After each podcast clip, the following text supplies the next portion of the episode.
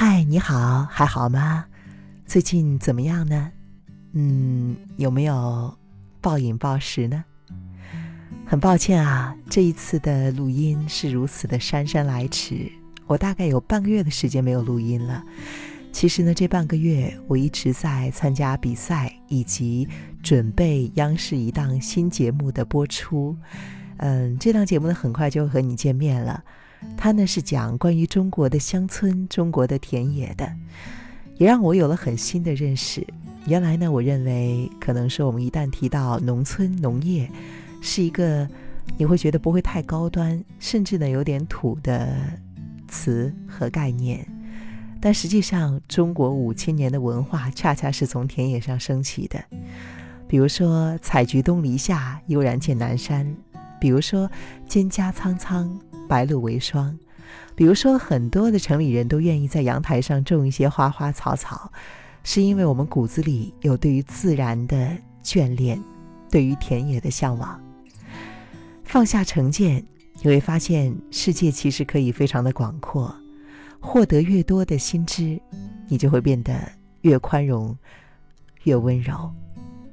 这就是我最近的感受了。再次向你道歉，因为这集的更新可能让你等了很久的时间。在这段时间里，不知道你是不是能够利用吃的智慧，很好的管理你的饮食。但是呢，我刚刚呢有一个犯错吧，我去暴饮暴食了。原因呢是今天经历了一件关于个人职业选择的事情，让我的情绪受到了波动，所以呢，当时就无意识的开始吃东西，好像吃东西可以让我逃避直面这件事情。但是，正如我之前在书中和你分享的那样，那个时候你已经感受不到味觉的享受了，因为首先呢，你的味蕾已经疲倦；第二呢，就是这样吃会让你越来越有负罪感。所以，你就根本享受不到食物真正的味道了。我对自己说：“楚笑，是时候开始重新录，学会吃饭了。”所以，我做到了。话筒前面，如果你是我的老朋友，你可以听到这里的时候，给我写一句留言，或者只打一个符号吧。这个符号就是，嗯，一个正在招手的人。代表好久不见。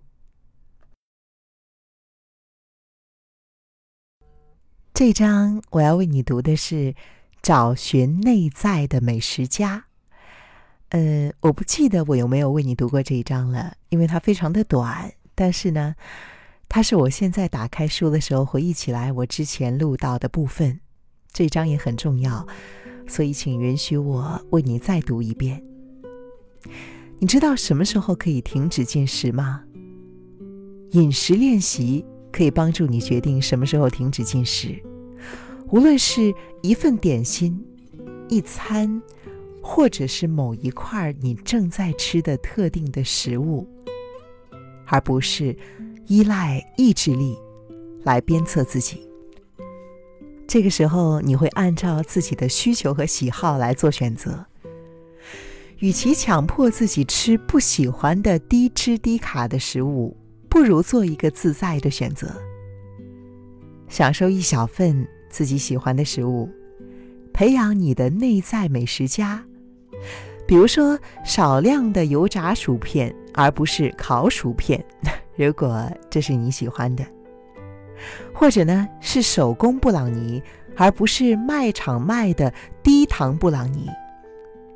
你可能会变成较瘦的挑食者，但是这是出自乐趣，而不是因为恐惧和焦虑。另一方面，你也许会发现，过去你觉得诱人或危险的食物已经失去了吸引力。举个例子来说，我有一位学员认为他爱上了某一个牌子的奶油酥饼，多年来呢。他都把这种饼干带到聚餐、办公室的派对中，甚至用它们来做派饼皮。他告诉我们，同事们都因此称她为“奶油酥饼女士”。然而，当他在其中的一堂课连吃了两块饼干之后，他感到惊讶，还有一点失望。他感叹道：“我不喜欢这个饼干，哎，嗯，它太咸太干，吃了一块之后，我就无法尝到味道了。”你可能也有过这样的经验。发现自己很喜欢某一种饼干，但是吃了三到四块之后，你就尝不到味道了。我想请你记住我刚刚描述的这一种感受。我是主持人楚笑，下一章我们再见。